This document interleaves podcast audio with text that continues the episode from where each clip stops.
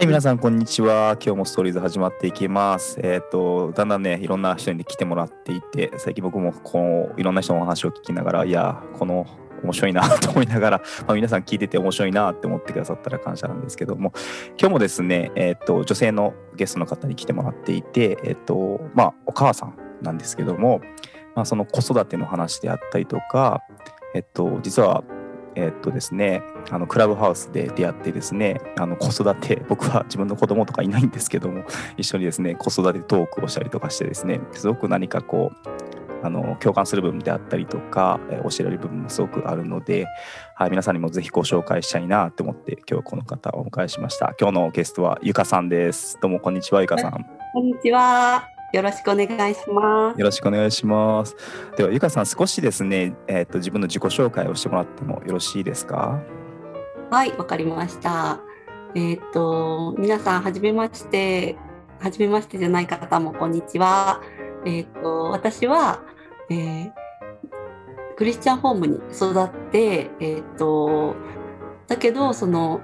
クリスチャンホームに育ったにもかかわらず、え結婚してしばらくするまでは、えっ、と、教会にもそんなに行かないような生活を送っていて、それで、えっ、と、まあ、ベトナムに、あの、夫の仕事の関係で、えっ、と、転勤するっていうことになりまして、ベトナムに住んでたんですけど、えっ、と、そこで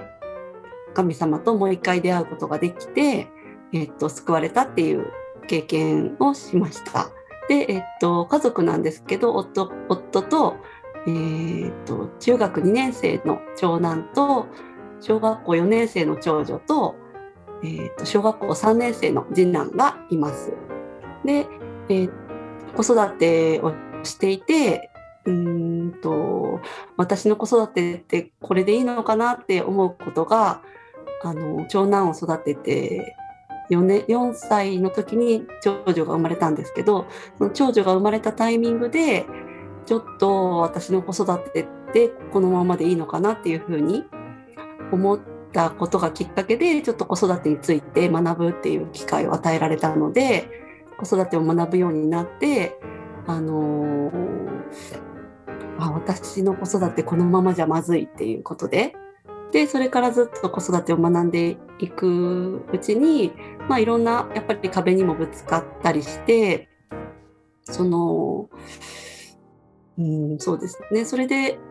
あの、ホホーチミン、あのベトナムのホーチミンで、たまたまそのクリスチャンの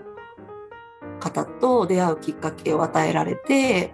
そこでその自分が学んでる子育ての内容と、その聖書の内容っていうのがつながるも部分がすごく多いんだなっていうふうに感じて、そそこからすごい聖書に興味を持つことになり、えっと、学びに導かれ洗礼に導かれたっていう経験があります。クリスチャンホームで生まれ育って、教会にはずっと小さい頃から行っていた。ね、ちっちゃい頃はね行ってたんです。ちっちゃい時も行ってて小学校の3年生ぐらいからいや違うと前かな1年生ぐらいかな姉がいるんですけど姉がやっぱり、えっとバレーボールを始めたんですね。でうちの母もバレーボールをずっと昔からやっていてであの母もちょっとそのバレーボールの指導者っていうことで参加するようになってでだんだんだんだんちょっと教会から遠のいてしまったっていう。バレーボールをきっかけに、まあ、お姉さんがバレーボールを始めたことをきっかけに、家族でバレーボールにあの行くようになったっていう感じなんですね。そうでそれで教会が離れてしまったっていう感じそうなんんですなです。ね。私もバレーボールにはまって、はい。それで教会から離れてしまったんですけど、はいやっぱり節目節目でっていうかその夏夏とかにキャンプやったりとかしてくれるじゃないですか教会が。そういうのにはやっぱり参加したりとかで中高生になった時も、まあ、そういうのに参加したりとかして神様の存在っていうのはすごく身近に自分の中では感じていて。はい。うん、であのそうですね姉が先に導かれたんですけどはい。あのやっぱり姉に影響される部分って兄弟だから大きいですよね。ううんん。あったとは思うんですよね。でやっぱりそのお姉ちゃん。んに憧れるみたいなのも私は多分昔からあったからなんかその進路とか考える時もあお姉ちゃんがこうしてるんだったら私もみたいに思ったりする部分とかもあったんだと思うんですよ。でそうそうで姉がその洗礼を受けるって言った時も私も洗礼を受けたいみたいに確か、そのタイミングだったかちょっとはっきりは覚えてないんですけどそういうふうに言ったことがあったんですけどでもそのやっぱり父とかはあの教会にもそんなに行かないし聖書のことを勉強してないのになんか受けれるわけないだろうみたいな風に 言われてそうですよねみたいな。でそのそれをちょっと言われたのは結構ショックで多分私の中では。うんなんかあ私は受け入れてもらえない人間なんだみたいな風に勝手にね自分で勝手にそうそうそう解釈してしまって、うん、そこからどんどんちょっと離れてしまったっていうのは今思えばあるのかなっていうふうに思うんですよね。なるほどね。うんそしたらあの完全にそのバレーボールにはまって離れたってわけじゃなくてなんかそのまあキャンプであったりとかところどころでは教会につながっていたんだけどもでも決定的にそのお父さんに言われた一言によってあの教会が離れてしまったっていう感じなんですかね。そうですね結構神様大好きみたいなうん時があってその時はなんかその学校でねあのなんかお茶碗とかを作って絵付けをするみたいな授業があった時とかになんか神様とか書いたりしてたんですよ。すごいですね。そう結構そうなんです。そはいれをね、なんか実家にあったのを見て、あ、私神様ラブだった時が子供の頃もあったんだなみたいな、そういうのを思い出したりして、だけどいつからそんなに離れちゃったんだろうって思うと、やっぱりそうですね。高校生の時はあの寮に入ってたんですけど、ね。部活やうんはい、あのその学校の寮の近くにあの教会があってクラスメイトにそこにその教会に行ってる友達がいてで私が子供の頃から通ってたその教会の系系列だったので私もなんか行きやすくって何かちょっと休みがあったり部活がねすごい忙しい部活だったから年に何回かしか休みがないんですけど すごいですね。そうなんですよ。で、えっと、まあ、テスト休みだったりとか、ちょっと部活が休みな時には、教会に行くとか、なんかそういうことはあったんですよね。でも、卒業して、すごいやっぱりし、うん、厳しいところで育っててたから、はい。うん、なんかすごい解放されたみたいな感じに多分なったんですよね大学に入って大学デビューじゃないけど羽が生えたみ感じで飛んでいっちゃったんですね。はい、自由がゲージからカゴから飛び立っていっちゃったんですね。そうなんですよ。なるほど。多。分そうですね。そんな感じで。でもうすごいあの本当に宝刀息子の感じですよね、まあ、でやっぱりその姉は姉はすごい私の中ではあの影響を受けたはい。クリスチャンの一人なんですけどはい KGK とかで、はいあの集まったりあの学んだりとかそういう活動をしてたのではいあの時々連れて行ってくれたりとか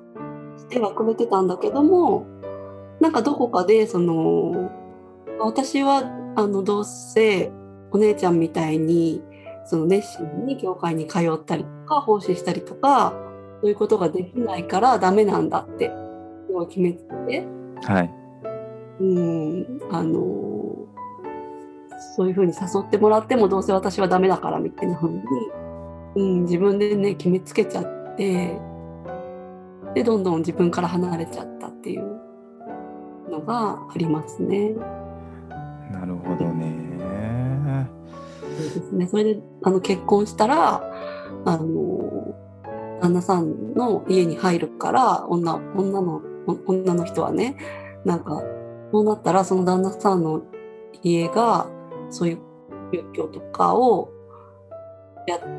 てるかどうかもわからないしそのその家に馴染むものでしょみたいな。なんかちょっとその辺は昔の日本みたいな日本っぽい考えがすごいあったりなんかしてうんなんかね離れちゃってたんですよね。なるほどね。とかであのその神様を求めるとかその私の中の神様はあの教会のキリスト教の神様っていう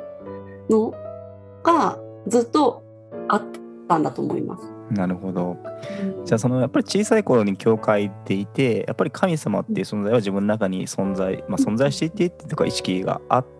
まあそれがこういかさんが離れてしまっていたとしてもどこか残っていたんですね。そうなんですよ。いやそれがなんか神様がこう掴んでるって感じですねなんか。離さないって感じですねなんかそうなんですそうなんです。本当にうん。不思議で、あのーホーチミンに行ってからあの、まあ、子供3人連れて行ったんですけど一番下の子が6ヶ月の時に向こうに渡ったんですね。で、あのまだそんなに行って間もない頃何ヶ月かとかだったのかな？なんかの頃にあの全然私英語とかも喋れないんですけどだけどその外国人と交流するのはすごい好きでだからなんかその日本人じゃない人にもはい結構英語喋れないくせにちょっと片言で話しかけちゃうみたいなところがあっえーて、すごい、はい それでなんかたまたま家の近くの公園みたいなところで、はい。あの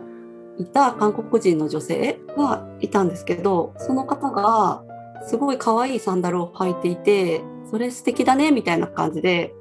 話しかけたら方が日本語が喋れる方で。へえはい。それでなんか全然あの、まあ、それとお友達になったんですけど友達になっていろいろ喋ってると私日曜日は教会に行ってるんだよみたいな感じで言われてはでなんか「あそうなんだね」って私もクリスチャンホームで育ってねってだけども私自身はクリスチャンじゃないんだけどねみたいな感じでまあ旦那さんも嫌がるしちょっと教会には行けない自分はそう全然行ってないんだみたいなそんな話はしていてああそうなんだねっていう感じでだけどその友達関係っていうのはすごく続いていてでだけどそのどこかでそのざわつくんですよね心が。いざわつくんすねうんそうなんですよ。ざわつきざわついて、あの、神様は、なんか、ずっと私のことを追いかけてくるみたいな。読むみたいな読なみたいな感じですね なんか、もう、わ私は逃げても逃げても追いかけてくるみたいな感じ。ベトナムまで来てこれかって感じですねそうそうそうそう。そうなんですよ。なんかすごい不思議だなって思って。でもまだその時はなんか私はねそういうあの教会とかに行けないし聖書も真面目に読めないしダメなんだみたいな風にうんずっと思ってたし夫も嫌がるしなみたいな感じでうんで思っちゃってたからあのその時点ではまだ教会に行こうとかそういう気持ちにはならなかったんですけどあそうなんですね。そうなんですそうなんです。うーん。そこでえっとその私がね子育ての勉強をしたっていう話をしたと思うんですけどあの子育ての勉強をしていく中であのアドラー心理学っていうはい。心理学を元にした、はい。えっと、勉強だったんですけどその,、えっと、その勉強をしていく中で、はいまあ、周りの人からはいなんか宗教みたいとか、はい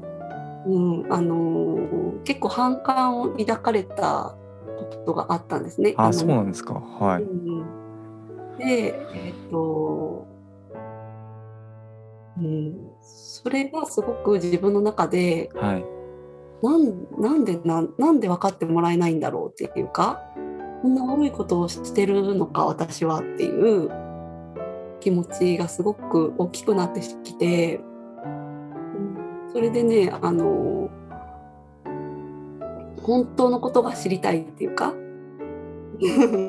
真実は何なんだみたいな愛は愛愛とは何なんだみたいなことをすごく考えるようになって、うん、でその時に、あの一緒にあのその勉強をあのホーチミンの方で私あのその勉強をみんなでやろうっていう活動をしてたんですけどそこで一緒に勉強してるお友達が「赤ちゃんあのね」って言って今度あの牧師先生がアドラー心理学についてあの子育てのお話を見てくれるっていう会があるんだけど一緒に行かないって誘ってくれたんですね。また来たと思って。また教会って感じですね。そうなんですよ。また来たと思って。うんでだけどあのもうその時は本当にあの本当のことが知りたくって私あちょっとな涙が出てくるそうなんですよ。はいあのうん本当のことを知りたいって思ってその、まあ、自分が勉強してるアドラーのことも話してくれるんだったらまあ、これはちょっと行ってみてもいいかもしれないって思って、うん、なんかねそれまですごい拒否してたのに行ってみようって思えたんですよね。それで、えっと、そこに行ってみたらはい。あのなんなんて言うんですかねすごい私はそのアドラーを勉強してればはい。えっと大丈夫っていうかそういうふうにすごい思ってたんですけどうーんとあアドラーだけじゃやっぱりダメだみたいな風にうーん思えるきっかけになったっていうのもすごくありますし何よりも本当なんでか今もちょっとな涙が溢れてくる あのその先生のお話を聞いて涙が本当に止まらなくって。えーはい。そうなんですよなんかもうなんで私こんなに泣いてるんだろうみたいなその経験がすごい不思議でうんなんかその、まあ、今まであのそうそうですね。そのアドラーを勉強してきたことではい。そ。の辛かったその自分ではそれがいいと思ってるけどそれをすごい否定されたりその宗教っていう風になんか言われたりとかなんかそうですね反対されてきたことっていうか認めてもらえなかったことですかね。なんかそういうのがうん。全部なんだろうな。あの解消したっていう言葉ではちょっとなんか適当じゃない気がするんですけど、うん、その時に、うんと、思いが、うん、ょっとね言葉が見当たらないんですけどはい。すごく、うんと、答えが分かる気がした。答えがわかる気がしたんですか？うんそうですね。その、うん、その時、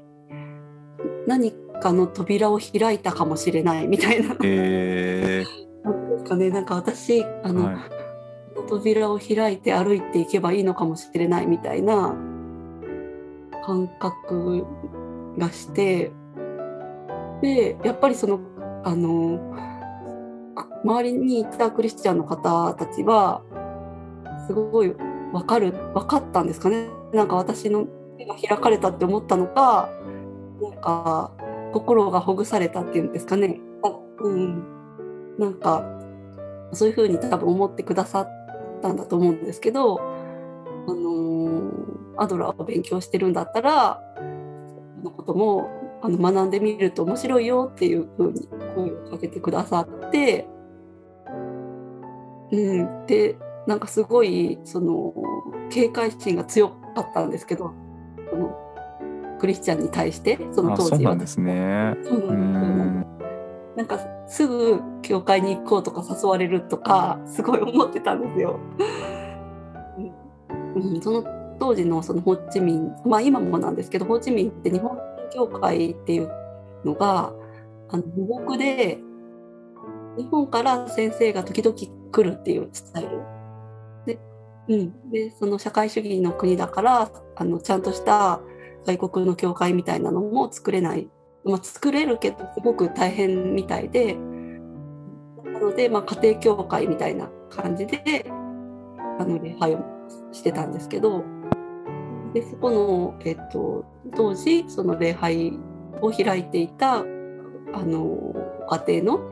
あのクリスチャンのあの 姉妹の方があの聖書の学びをねやってるからあのよかったたらどうっていうふうに誘ってくださってここでねあの基礎の学びっていう学びを初めて生まれて初めてやったんですけど、うん、そそれでもうなんかあの自分が神様から受け入れてもらえないんだって思ってた勘違いみたいなことに気づかされ、なるほど。はい。うん、もうなんかまたそこで号泣みたいなそうですね。ごめんなさい神様私が逃げてたみたいな、うん、自分から逃げてただけで、うん、とずっとねあの、うん、扉をね叩いてくれてたんだって、うん、思ったんですよ。なるほど。はいなるほど。アドラー、あの、ん？教会に行くきっかけもアドラー心理学をやり始め、あまあ、アドラー心理学の子育てに触れていたことがきっかけで教会に導かれたっていうことですよね。そうなんですよ。ですよね。なるほど。で、そのアドラー心理学の子育てをあの始めるきっかけっていうのは何だったんですか？かけは、えっ、とね、私、あの長男を産んで、24の時に産んだんですけど、本当に、あの世の中舐めてたなって思うんですね。今、今もそんな大したあれじゃないんですけど、あの、今思い直すと、本当なんかその、20代前半の頃とか、ね、あの10代の頃は部活で忙しかったからなんかそんないろいろそんなねあの考えることもなかったんですけどそうなんですよね。20代前半社会に出てとなんか、うん、ひどい社会人だったなっていう。ふそうにひどい社会人やったんですか？うん、なんかそうですね。なんか世の中舐めてたなっていうふうにすごい思うことがよくあるんですけどでそのままその親になってでその子育てもすごい舐めてたんですよ。あそうなんですか？舐めてるっていうのはどういうことなんですか？なんかねあの子供は可愛いんだったらあの私子供好きだし自分の子供なんて可愛いに決まってるみたいな風に思っていてあのそんな大変な大変なことなんかないでしょみたいな大変なことが想像できなかったんですよ。なるほど。可愛いだけただ可愛いだけって思っちゃってたからうんなんかいざその産んでみてまず産んだすぐ後にちょっとマタニティブルーみたいなあなるほど。みたいなはい。うんうんうんうん感じになったんですね。で妊娠中あんなに幸せな気持ちだったのに産んだらなんかすごい不安なことばっかりがよぎるっていうかあの退院してからですかね特に。うん、でなんか、うん、このこの子がいたから私は夫と結婚できたからこの子がいなかったら結婚できなかったのかなとかもし夫に何かあって2人で生きていかないといけないことになったらどうしようとかなんかねそういうネガティブなことばっかり考えちゃってなんかすごい気分が落ち込んだりとかしてこの子をちゃんと育てていけるのかとか、うん、こんなに可愛いのに私がこんなことでどうするんだろうとかうんなんかそんな不安にばっかりなっててちゃんと育てれるのかなとかうんそういうふうに思ったのが一つの大きなあれだ山っていうかそれが今度終わっまあそれがだんだんそういうホルモンのこととかも関係するんだっていうことが分かってでじゃあこの子をしっかり育てないといけないって思った時に私みたいになっちゃいけないとか思ったんです。私みたいにというのは、うん、はい。私みたいに例えば、えっと、勉強ができないとか、うん、あのちゃんとした人間に育てないといけないって私ちゃんとしてないって自分ですごい思ってたんですごくこう、ゆかさんのセルフイメージが低かって、自分ダメだって思っていて、自分は何もできないって思っているからこそ、こう子供にはそうなってほしくないんだっていう思いがあったっていうことなんですね。す。なるほど。ねはい。うんそうなんですよ。そういうふうに思って、はい。あのだから自分ができないことは子供にはできるようになってほしいとか、うん、だからあの何歳ぐらいだったかな？2歳とか3歳とかまあほんとちっちゃい時だったと思うんですけどあの英語教育に力を入れないといけないとか、うん、あの幼児教育？そういうのをすごいやらないといけないんじゃないかとか。ああ、なるほど。英才教育をやろうとしてたわけちっちゃい頃から。うそう。やらないといけないんじゃないかってすごい思ったりして、うん、だけどその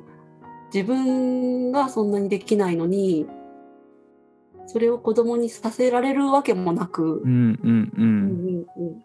そのちょっとやろうかなって思ってもちょっと中途半端にはい。かじって終わっちゃうとか、なるほど。ううん、ん。なんかその人の目を気にしてうん。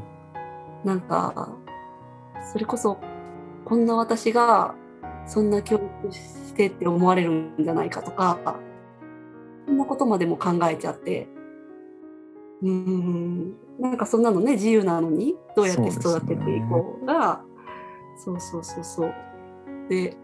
でそれでまた落ち込むみたいな。はいはい。うん。なるほど。そしたらこう自分やっぱり自分まあ子供に対しての期待がすごく大きくてこう育てたいんだって、僕私がそうじゃないからこうなってほしいんだって思いがすごくまあ強かったしその思いをすごく息子あの息子さんにかけていた。っていうことが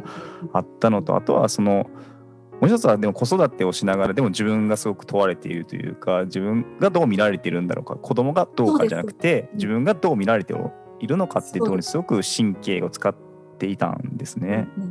うん、そうですね。でなんか結構私あのー見た目がちょっと派手な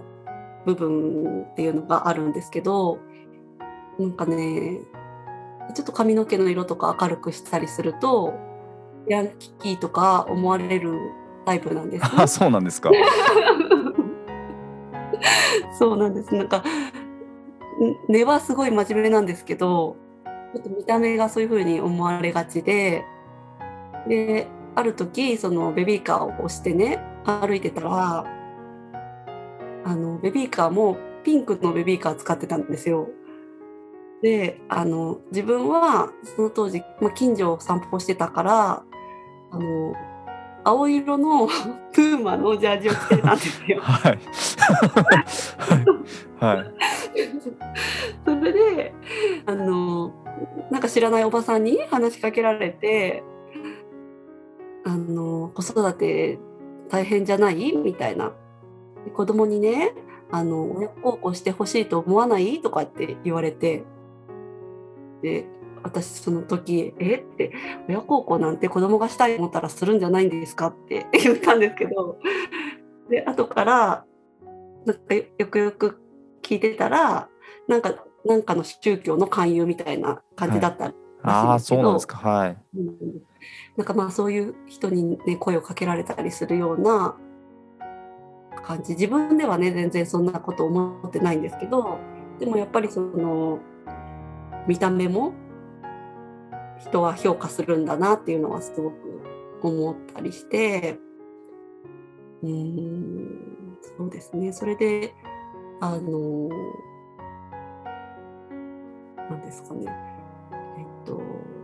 そう子供に教育をしないといけないんじゃないかっていう思いとあとその自分のことがちゃんとできできてないってすごくまたそこでも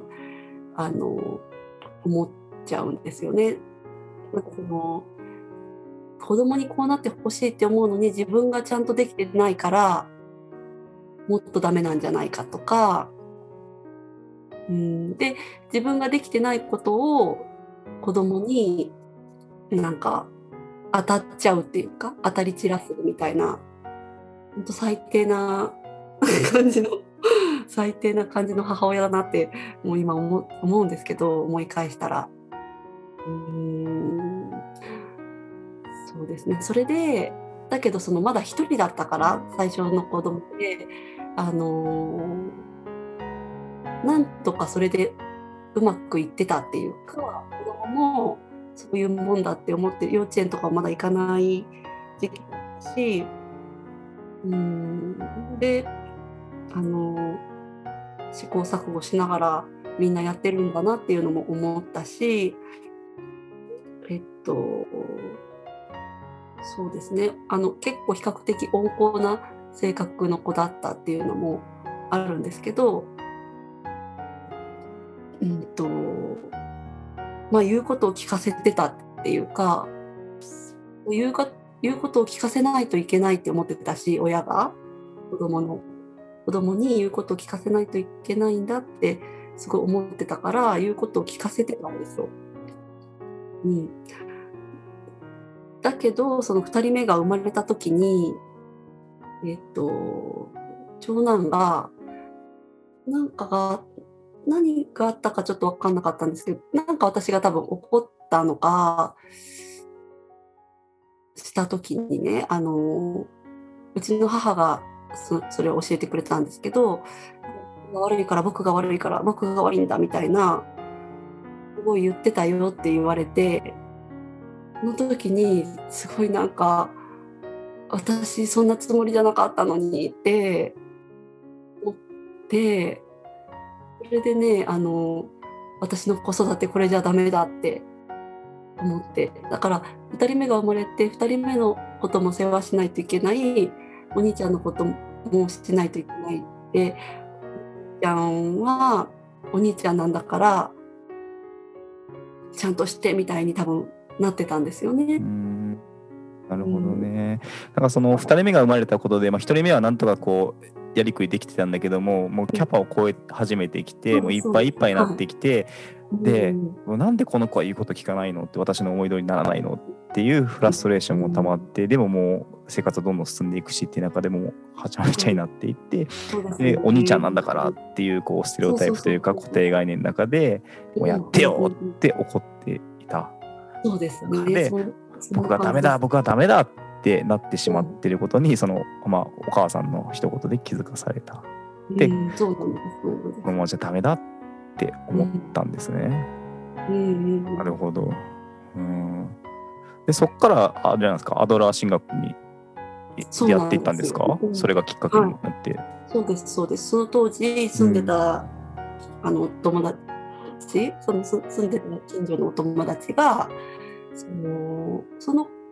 人はちょっと年齢が私より上だったのでお子さんももうちょっと大きかったんですけど、うん、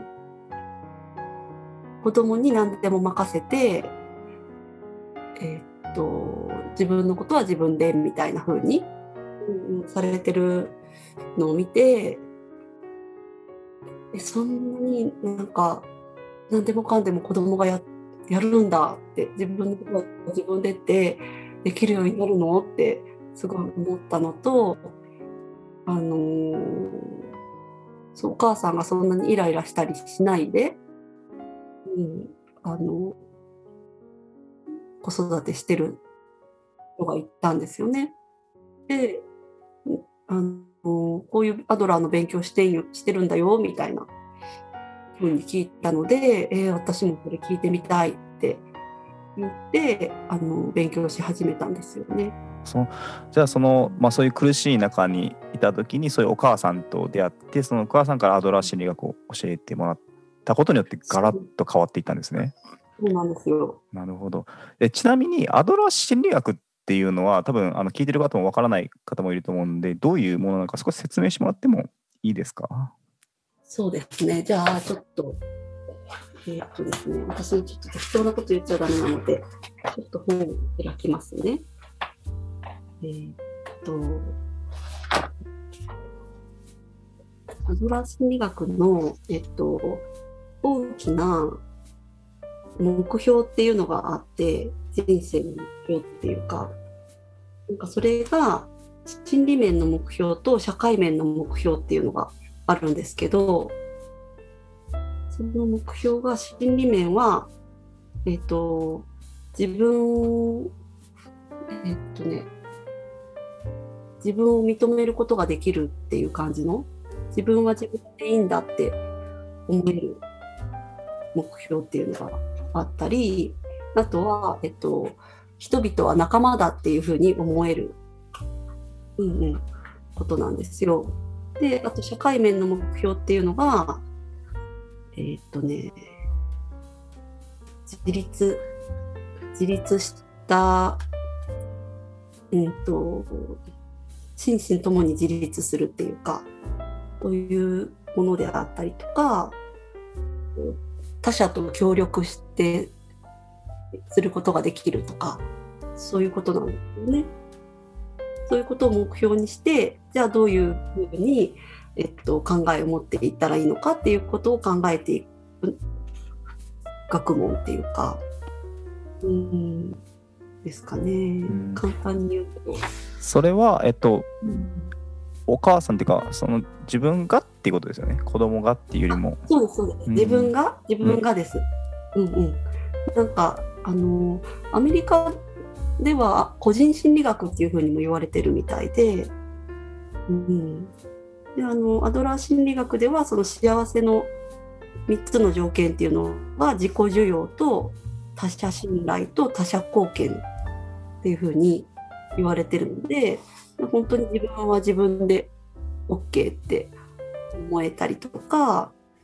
あの相手のことも信頼して自分は相手に認めてもらえるっていうふうに思えることとあとは他者にどれだけ貢献した他者に貢献することが自分の喜びと思えるかっていうことですよね。うん、なるほどそれを、えっと、子育てに応用していったのがアドラー心理学の子育てになっていくっていうこそうでとですかね、そうですね。なるほどねうんそのアドラー心理学の子育てっていうのはどういう子育てなんですか？そうすると。うんえっとね、そのやっぱり子育てのために勉強しようって思って子供をよくしたいって思って勉強したんですけどは初めは。だけどそうじゃなかったっていうことにすごい気づかされたっていうか自分じゃんみたいな。そうなんです。最初は本当に衝撃でなんか自分が自分のことを認めてないし私は。あの他人のことも全然信頼できないし自分がね受け入れてもらえるって思えてないし、うんまあ、他者貢献っていう意味でもその子育て真っ盛りで自分が何を貢献できているんだろう社会に貢献できているんだろうみたいなこともすごく感じたしなんか子供を育てる前に自分が育ち直らないといけないんじゃないかっていうふうにすごく衝撃を受けたんですよね。なるほどね。うんなんかその面白いなと思ったのは子育て、まあ、子供にこうすごく要求していたところからあ自分の問題だったんだっていうことに気づかされたっていうことがすごく大きかったんですね。そうですね、うん私の中では本当に、あのー衝撃でしたそこが。なんかその僕もこう子供に関わる仕事をしていたんですけどもその時やっぱり何が問われるかってやっぱ自分が問われていくなっていうことを思わされていてなんかその、まあ、僕は仕事の中ですごく気づかされたことがあって、まあ、それは前ゆかさんにもお話ししたかなって思うんですけどその、まあ、聖書の中にあの自分を愛するように隣人を愛しなさいっていう言葉があるんですけどなんかそれが僕は学生時代にまあよく聞いていたしあの自分のしてもらいたいことを人にしなさいっていうまあよく日本でも言われるかなって思うんですけどでもそのことがよく分からなかった。自分を愛するように人を愛するってどういうことなんだろうかっていうことがよく分からなかったんだけどもでもそういう子供との関わりの中であ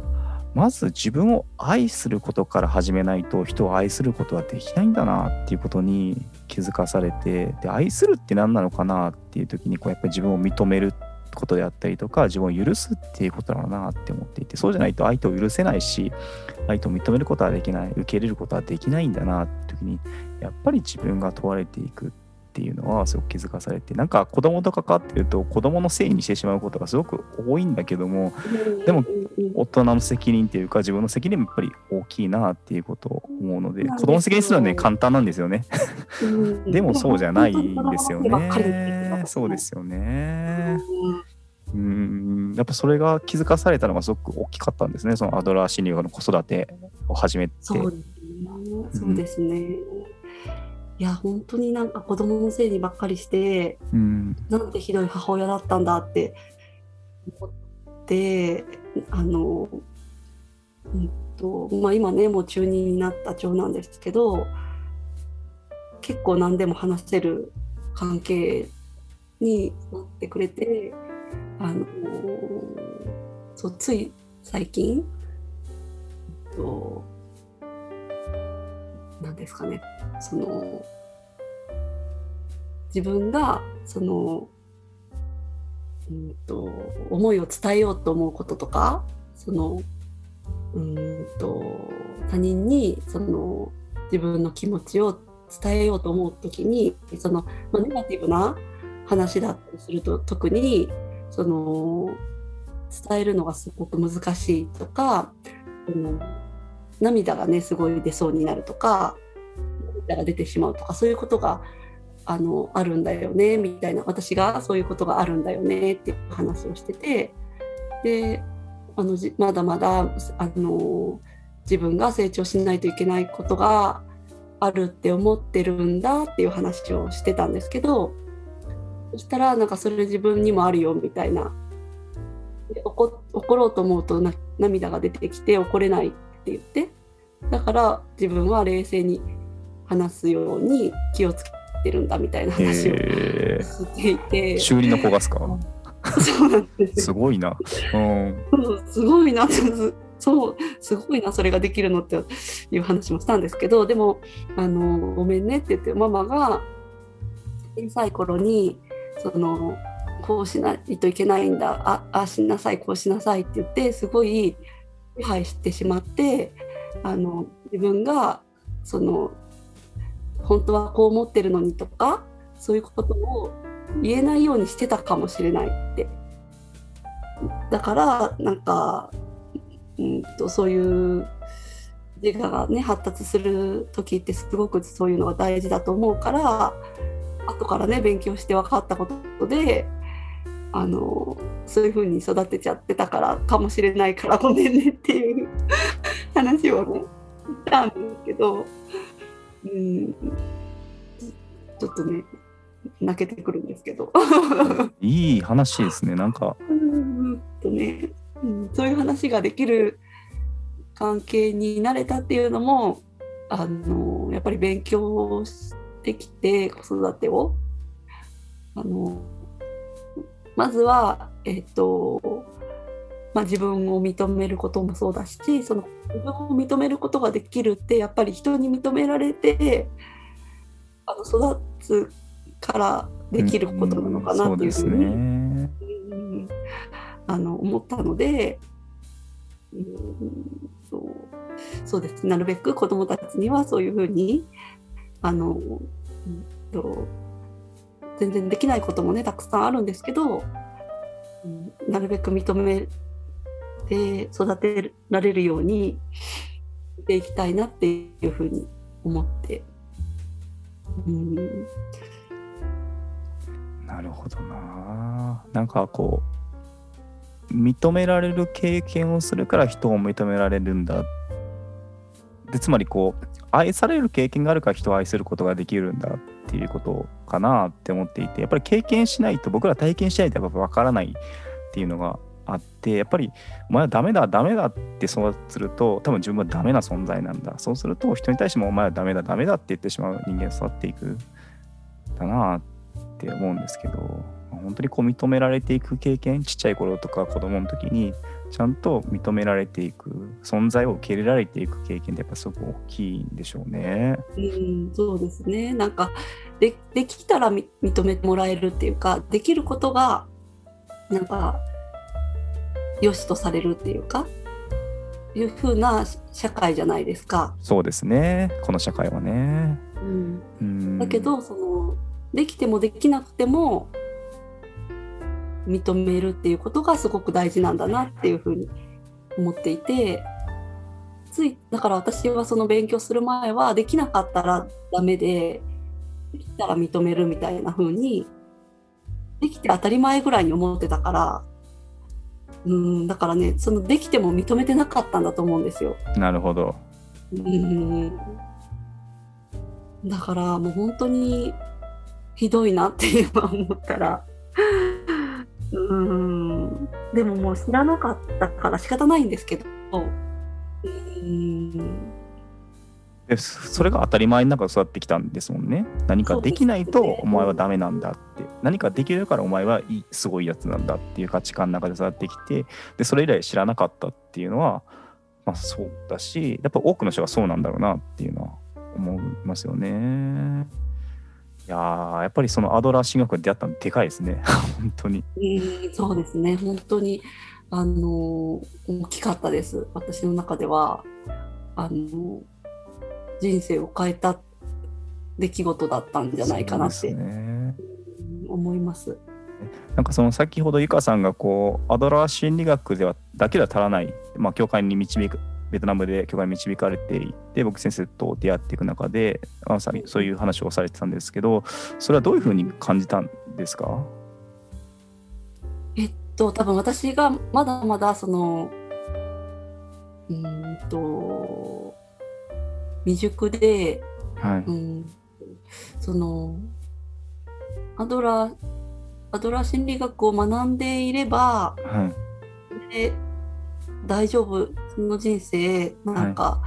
い、の全うできるみたいな風に思ってたけど、はい、なんかそれが何ですかね。自分がすごいブレちゃうっていうか、はい、そのアドラー心理学でその愛の本質にたどり着こうと思うと、はい、すごい年月が必要なんだろうなっていう感じがして、はい、あそうなんですね、うん。とうん、私の中ではなん。ですけどね。はい、でそのじゃあ愛って何なん。だっていうのがその分かった時に聖書を勉強してはいあの分かった時にはいそれはアドラーだけじゃダメだよねっていうふうに思って、うん、そうですね。その牧師先生にもその当時えっとなんて質問したんだったかな。なんかアドラー心理学をはい。実践していこうと思ったら、神様の愛なしには無理でしょうねみたいな風に言われたことがあって、うん。まあその先生もあの臨床心理士の資格をお持ちで、はい。うん、そういう勉強されてる方だったので、妙にすごく納得して、うん。でその聖書を学んでいくことでそそれが確信に変わったっていうところはあったんですね。自分の中に。なるほど。なんかそのアドラー心理学を聞いてるとすごくこうキリスト教の部分なんか信仰に近い部分があるなって思う、まあ、自己需要であったりとか他者を認めていく、まあ、っていうことであったりとか、まあ、このあ社会というか人に貢献していくっていうことは何かこうまあキリスト教的な部分もすごくあるんだろうなっていうことを聞きながら思ってたんですけど、はい。でもやっぱりそこにこう神の愛っていう絶対的なものがないとやっぱりまあさっき井川さんも言ったようにこうブレてしまってあったりとか、結局それをやっていくことに難しさを覚えていくんだろうなっていうことを何か覚えたんですよね。僕ら不完全だしそうですがねできない部分、まあ、みんないろんなものを抱えているので、うんうんうん。うん不完全を認めるっていうのもアドラー心理学の中にあってはい。本当になんか聖書聖書から持ってきてんのかな、はい。この学問はっていううん。思うところがあるなと思ってたら、はアドラーさんはもともとユダヤ教の信者で、い。は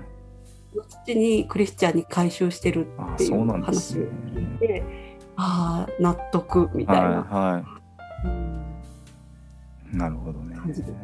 はい。だからアドラー心理学はすごくこう、まあ、子育てにとって有効なものかもしれないんだけどもでもそれだけではやっぱ足らないんだっていう、こそうですね。なんですよね。なんかもうそれでできる人もいるかもしれないけどえっ、とできることなら神様の愛があの分かってもらえたらそそれはもうなんかパーフェクトになるんじゃないかなっていう神様の愛によってパーフェクトになるんじゃないかなっていう思いがあります。私の中では。なるほど。なるほどね、はあ面白いな。面白いですね。うん、全然だから人間だからパーフェクトにはなれないけど神様の愛によってそうさせてもらえるっていうかそうな感じですかね。うんうんえっと、そしたら、えっと、その、まあ、ベトナムで、えっと、アドラー心理学をきっかけにして、もう教会にもう一度引き戻されて、牧師と出会って、で、その牧先生の話を聞きながら、あ神様の愛が必要なんだなって気づかされて、うん。それで、あの、受精に導かれていったんですか？はい、はい、そうですね。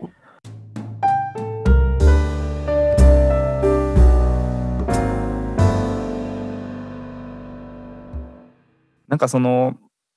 えっと、信仰を持ってから、あ神様を信じて、洗礼を受けてからっていうのは何か変化とかはありましたか？自分の中で。そうですね。あの変化一番大きい変化はやっぱり心の平安っていう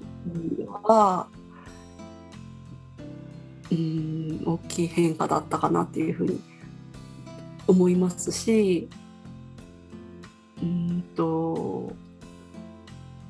うんそうですね。心の中に軸ができたっていう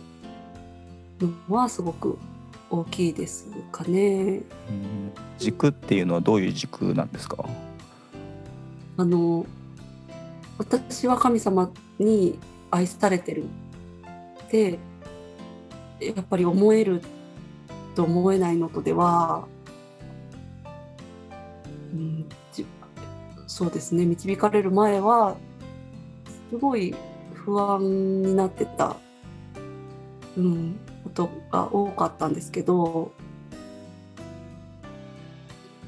うん、祈ることができるしそうですね。自分に直接的に何かその貢献できないこととかがあっても神様が祈りを聞いてくださるっていうのは私の中ではすごく大きいことですかね。うん、うん、なるほどね。離れてねあの、はい実家とかとも暮らさないといけない状況だったりもするし、はい。離れ離れになる友達とかも多いですし、はい。そういう友達とかを思って祈ることとかもできたり、はい。うん、自分が絶対許せないって思ってた人をはい。思って許あ、うん、許す許せないこともありますけど まだそうですよね。まだまだありますけど、でも許せるようになるために祈ることもできるし、っていうのはすごくやっぱりあのクリスチャンじゃなかったらできなかったことだなって、うん、思います。なるほどはね。そのなんかおうーんアドラー心理学の中でこうあの自分を受容するっていう部分があるじゃないですか。でえっとまあ信仰を持って あのまあ神に愛されているんだって絶対的なその愛で愛されているって経験をしていくことはなんかうんそこにはすごくまあ僕の今の勝手な個人的な意見ですけど思ったことなんですけどなんかすごくこう同じなんだけどもすごくこの受容して自分を受容するところのこの差がすごく大きいなっていうことは思ってい、て、ありますよね。なんかうんなんかその違いはすごくこう信仰を持ってるのと信仰を持ってないのですごく大きいんじゃないかなっていうのはなんか思い忘れましたね今聞いてて。ね。うん。うん、だから私あそうです。多分そのことを僕牧師先生に聞いたんだと思うんですよ。はい。なんかその自己需要って言って自分を認めるって、自分で自分を認めるってどうやるんですか？みたいな、そうですようね。ん。自分がそういう悪いところがあるとかうん。自分がこういう罪っていうかね、まあ、キリスト教的に言うと罪があるのに、はい。それをなんかじゃあ誰が許してくれるって言ってくれるわけでもないのに、はい。どうやって自分を認めるのかっていうところで、あの疑問に思ったところだったんですよ。そうですよね。うんだから勝手に自分で自分をなんか許せなかったっていうか自分私は、そうなんですよ。なんかすすごいあんなこともあんなこともしたけどそれを自分で許すなんてできないなっていうか。んんそうですよね。なんか自分を見ている時にもうこれもあってこれもあってこれもこれもこれもあれもダメじゃんみたいな こんなことばっかりやっててもう本当に嫌いだわっていう人がすごくこう自分を認めていくっていうことはすごく難しいんじゃないかな。て思っていてで僕らクリスチャンだから神に愛されてるから僕は自分を愛することができるし神に許されてるから自分のことを許すん許せるし何より十字架であのイエス様が死んでくださった僕の罪のためにそして許してくださったから自分を愛し受け入れることができるんだろうなって、まあ、神が作った最高の存在だから大丈夫だ受け入れるんだろうなと思うんですけど、なんかそれがない中でこう自己需要をしていくっていうのはすごく難しいなっていうのはなんか聞いてて思わされましたね。はい、だからそこですよねその神様の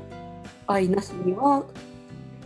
うん、実行できないっていう部分はやっぱりそういう部分ですよね。そうですよね。うん人を許していくっていう時もこうああの人も神に許された存在で神が作った存在で神が愛してるくださる存在だから、私は許しますっていうところに立たないと、うん。自分の思いでは、うん。いやもう絶対無理あいつあんなことしてきてこんなことして もう絶対許せないわって思いがあるんだけどもでも、うんあ私も許されていて同じ神なの人も許されていて、愛されてるから許すんだっていうところに立つから、まあ、クリスチャンって許せるのかなって思うんですけど。そうですよね。うん。本当に感謝ですうん。だからそういう意味でなんかその信仰を持つ前と持った後、まあ同じアドラー心理学を知っていたとしてもそれこそゆかさんの中で大きな変化があったんじゃないかなっていうのはなんか聞いてて今日思わされたんですけど。ありがとうございます。いえいえ本当に本当にそうです。うん。なるほどね。ねあのまあうん。ん。そうですね。だからクリスチャンになったってあの友達に言った時も、はいえアドラーだけじゃダメだったの？みたいな風はにい。言われたことがあったんですけど、はい。うん、そこそこをねなんかその友人にもはい。伝えていけたらいいなっていう思いはうん、思わされてるんですけどね。なるほどね。タイミングでうんそうですね。まあうんゆかさんがこう引き戻されて その都度その都度神様が働いていかれたようになんか必ずねお一人お一人にタイミングがあるんだろうなっていうことはすごくよく思うので、うん、よくよくやっぱり祈ってそそのタイミングを神様聞いていくっていうことがねうん大事なのかもしれないですね。うんうんうんなるほど。あまあ、そろそろあの時間になってきたので、あ,、あはい。のそろそろ終わりたいなって思うんですけども、あえっ、と、はい。まあだいぶまとまったからあれなんですけど、何かゆかさうん。んこう最後にお話ししたいこととかあのありますか？えー、もうなんかあの本当うーんと拙いお話で申し訳ないなっていう 気持ちでいっぱいなんですけどえっとそうですね。あの子供を育てていくことでその親がね成長させられるっていうのはすごくあのよく言われてることだとは思うんですけどうんとそれをやっぱりその自分だけに留めておくんじゃなくてっていうかふうにしていける世の中になるためにはやっぱりその自分一人留めておくのはもったいないなみたいなふうに思うので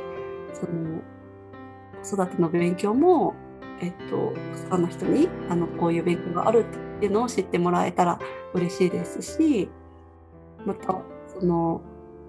そういうのを伝えていく中で私もそういうのそういうところからその神様に導かれたっていう経験もあるのでそういう導かれる人があの心が輝かされて導かれる人が、えっと増えていったらいいなっていうふうに思うので、えっと